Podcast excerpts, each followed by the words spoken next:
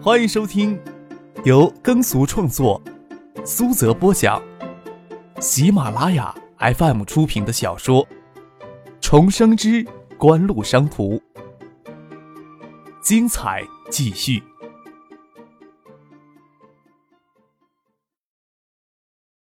第三百七十六集。叶剑兵每天三通四通电话的催促，张克在海州倒是怡然不动。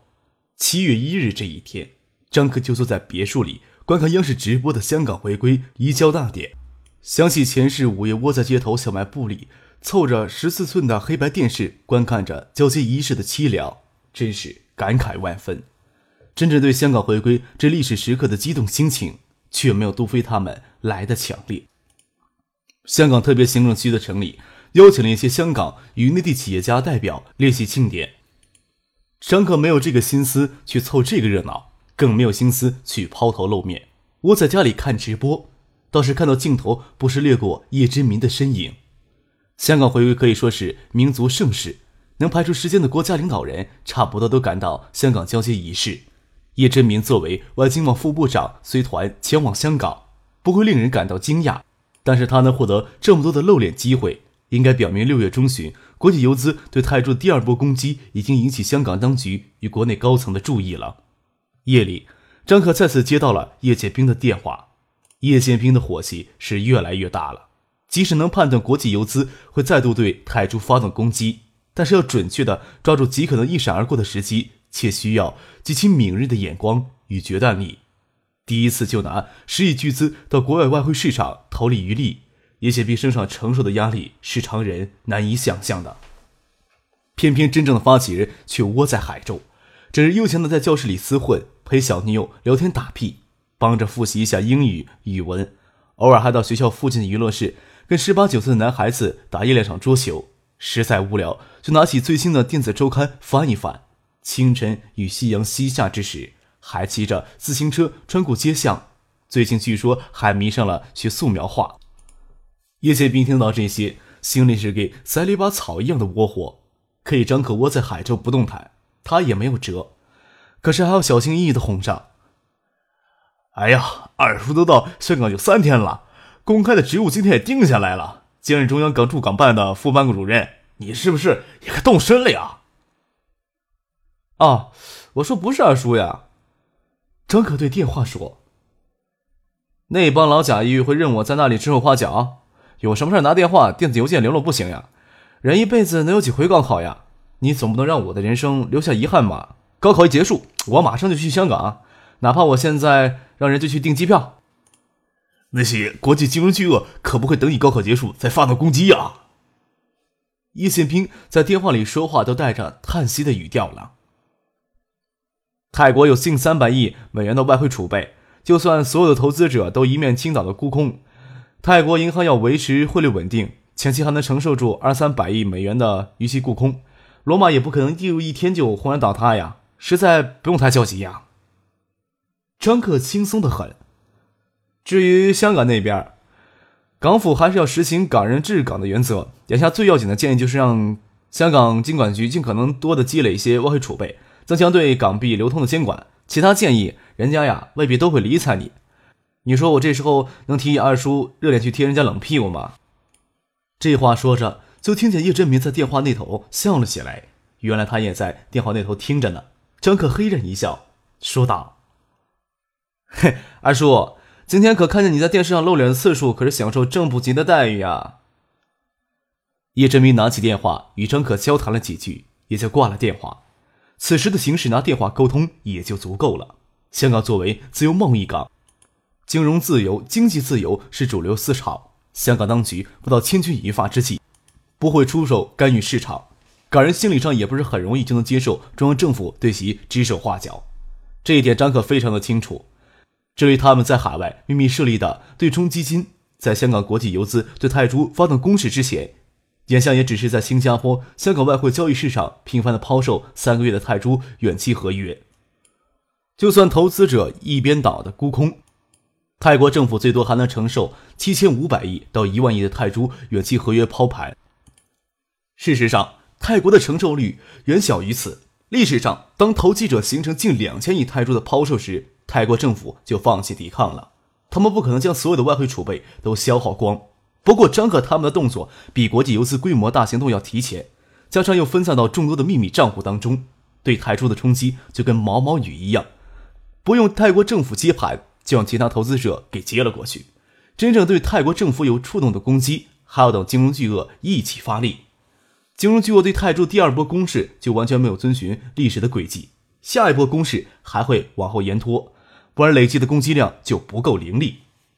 接下来的几天，张克依然过着悠然自得的生活，陪唐静上学，进行高考前最后的临场准备。张克没有变态到再次走进考场体会一下，只是陪唐静到了考场，他仍在考场外面守候着，慢慢回忆他当年参加高考时的点滴回忆。那时自己参加了高考。唐静却因为出国留学的事情已经定了下来，没有参加高考。作为班干部，却未到考场给全班同学提供后勤服务，忍不住想要跟他说话，没有受到理睬，以致考试前四十分钟头脑一片空白。最终还是比其他考生少花了四十分钟将考试卷答完。不晓得什么缘故，几天之后，唐静就没有出现在考场上了。一直到重点本科类院校发放通知书，他才再次出现在学校里。不过，离他飞往国外留学只剩三天了。想起令人伤感、应该来说从未发生过的往事，张克坐在车里唏嘘不已。车子就停在考场警戒线边上，可以望着四楼考场的玻璃窗。唐静坐在第二排的座位上，答完卷，等他站起来，就可以透过窗户看到他。张克在下午守候到九日中午，天气似乎沿循历史的轨迹。七日、八日天气不错。九日上午最后一门历史考试却是倾盆大雨，张克躲在车里无所谓。考试结束，考生也不管外面下了多大的雨，一起涌了出来，或打个雨伞，或穿着雨披，或骑车，或坐出租车，或步行，很快的就从学校面前消失了。唐静喜滋滋的站在走廊里，亭亭玉立，还伸手去接眼前的雨帘。张克将车子开过去，看他的气神劲儿，就晓得他考得不错，让唐静坐进车里来。杜飞这小子还没有从考场里出来，不晓得他最后一门考得如何。在走廊的另一个楼梯口，站着一个穿圆点白底长裙的女孩子，无可奈何地看着眼前的雨幕，看着那个女孩子在雨幕里闪过的清秀脸庞、亭亭玉立的姿态，张克心里的回忆给触动了一下。历史不发生改变的话，他应该是唐静的同桌，坐在自己的前排，即使不比唐静明艳动人。他要归入到漂亮女孩子的行列里，只是他在高中三年的心思都系在唐季身上，对周围漂亮的女孩子都无动于衷。高考成绩下来，他的成绩很差劲，进了补习班。由于当时两家住的比较近，假期里他还跑来借复习资料。张克记得自己将所有的复习资料都送给他，好像他还提出帮着复习的要求。当时唐静去国外留学，自己失魂落魄，就没有予以回应。上大学时，除了杜飞。张可几乎都不会联系高中同学。毕业后留在建业工作了一年，与陈宁分手后，再次无法忍受建业这座城市里伤感气氛，返回海州寻找工作，才与海州的几个高中同学聚了一聚。那时他刚毕业进入市财政局工作，人还是很漂亮。张可记得那一顿酒喝的酣畅淋漓之际，他突然宣布有问题要问自己，大家都安静下来，他却盯着自己。问高中三年坐在他背后有没有喜欢过他？当时打算迷糊糊弄过去，咱也是胡扯说喜欢过。他又咄咄逼人的问：“那你现在喜欢我吗？”张克当时都忘了怎么回答这个问题的了，应该是一句很巧的应答，因为不记他之后再说什么，很沉默的样子。张克当时即使想放纵自己，也不会找高中女同学来做床伴。过了三四年没有联系。倒是唐景突然在国外给他发电子邮件，说起那个女孩子的事情。我今天给罗贤打电话，问他在做什么，他说他在做爱。从那以后，张克谁再也没有联系过。至于杜飞在这个城市里厮混着，回想起来还真是伤感。前世唐静出国数年后，突然发电子邮件跟自己联系，也只是说起他同桌的近况。张克当时忍住没有回邮件。再也不晓得唐静从哪里知道自己的邮箱地址，这时候想起来，心着有着异样的悸动，牵过唐静柔嫩的小手，轻轻的捻了捻。突然如其来的亲热举动，倒让唐静心里一美，并不晓得张克心里在想什么。张克稍稍的踩了一下油门，将车子开到那个站在走廊下、高中三年来没有交集的女孩子眼前。他也不是唐静的同桌，按下车窗，看着她略带愁绪的站在走廊下，大概已经意识到自己考得不好，或许是纯粹的给大雨困住。张克胳膊搁在湿漉漉微凉的车窗玻璃上，对他说：“我知道呀，你家在哪儿？咱们等会儿经过那儿，顺便送你过去吧。”女孩子啊的一声，诧异的看向张可，都不晓得一中这个风云人物，高中三年有没有正眼看过自己。突然要提出送困在大雨里的自己回家，有些惶惶不安。快上车吧！唐静头伸出来，娇人的身子毫无介意压在张可的腿腹之间，邀请隔壁班的女同学上车。哎，我最后一题论述题答的不够完美啊！杜飞急冲冲的从后面赶过来，拉开车门，钻进车子里，大声抱怨不已。张可能听他大声抱怨，大概考试不会太糟糕。杜飞这时候看到隔壁班的漂亮女生没有伞，就站在走廊下，打开车门说道：“喂，上车了！我知道你家住哪儿，我们车子也往那边绕一下，也就几分钟的事儿。”开车送女孩子到他家巷子口，他说巷子口的便利店能借到雨伞，没有让张克开车开进狭窄的平房巷子里，车子就停在便利店门口。张克取了一张名片递入车窗，说道。你要是考得不好的话，再复习一年就是了。记住，咱们还算是同学。车子开出去，看着站在雨帘下有些莫名其妙拿着张可名片的女孩子，杜飞诧异的问张可：“嘿，你跟他很熟啊？都没看见过你给别人发名片呀？”名片就搁在仪表盘的空格里。杜飞取出一张，拿在手里把玩，还真是精美。看了一会儿，才仿佛发现本应该印名字的地方却是空白。嘿，你怎么没印名字呀？需要的时候直接签上去呗。张克打着方向盘，拐上锦湖东路，给他的那张是签过名字的。又跟唐静、杜飞说：“我去接了父亲，就去省城乘飞机去香港了。你们俩的签证、机票我都让人帮你们俩办妥了。谁不高兴去香港，自己下车去找出租车回家。”靠！我还得跟盛夏说，最早明天才能到香港呢。杜飞不满意的嘀咕了一声，赶紧拿出手机给他妈打电话，说去香港的事情。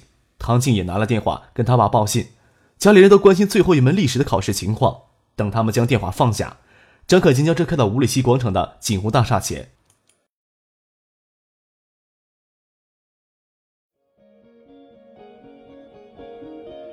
您正在收听的是由喜马拉雅 FM 出品的《重生之官路商途》。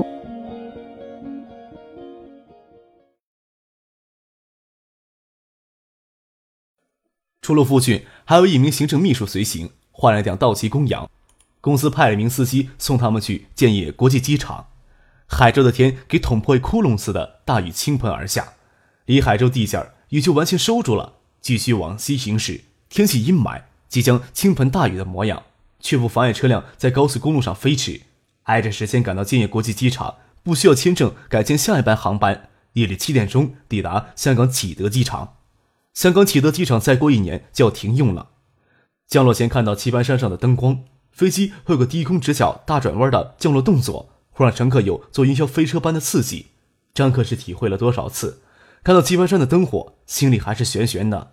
唐静拽紧张克的胳膊，脸上的表情又是紧张又是期待，都不晓得他在紧张什么，期待什么。没有什么行李，唐静、杜飞考完最后一门历史都没有回家。中餐是在高速服务区买的快餐，倒是港龙航空提供的商务晚餐不错。乘电梯下来，就看到叶宪兵、孙尚义局促不安地站在阶梯大厅里等候着。一个半月来，叶宪兵就没有寸步离开过香港。窝在一个城市里，都快长出草了。偏偏这段时间，孙庆香与江黛儿、许巍等人一直在香港、马来西亚做新歌宣传。好啊！终于等你过来了，我心里边都快长草了。叶剑兵大声的抱怨说：“张可没心没肺的说道，四个亿都亏掉，对我也不是伤筋痛骨，实在没有必要太计较呀。”又没心没肺的笑了起来。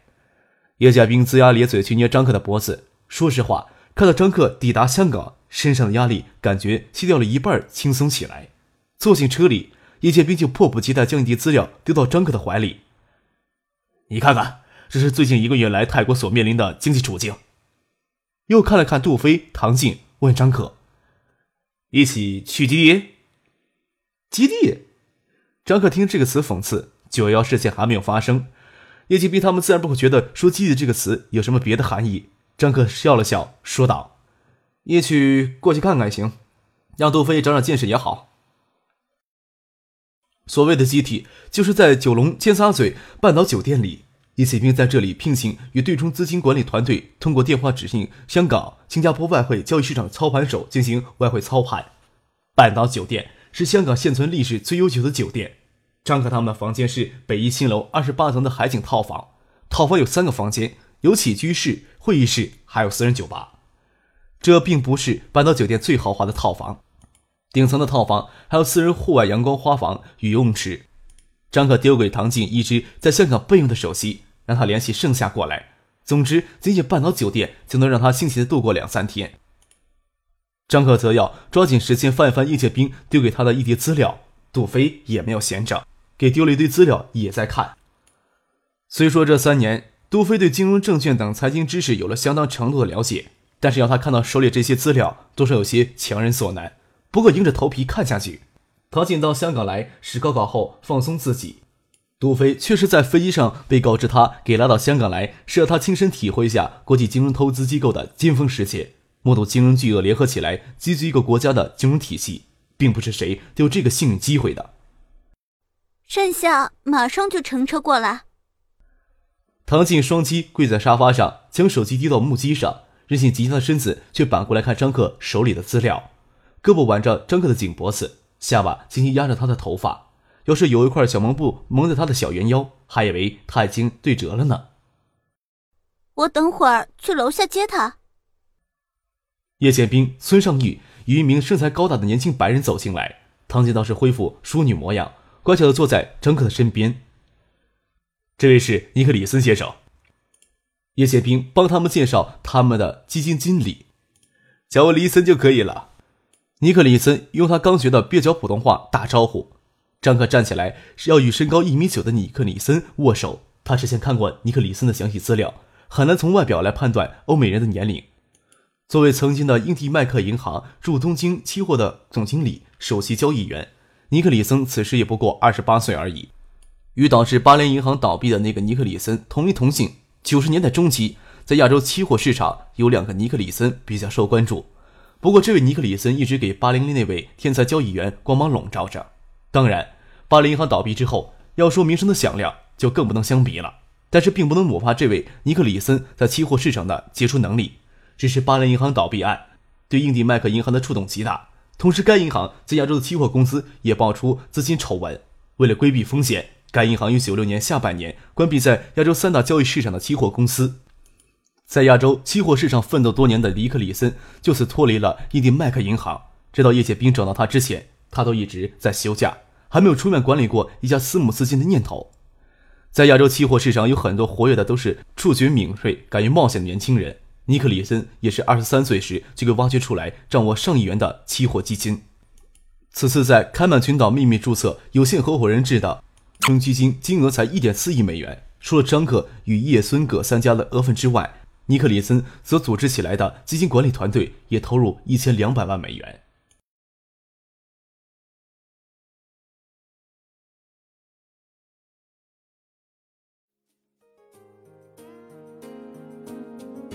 听众朋友，本集播讲完毕，感谢您的收听。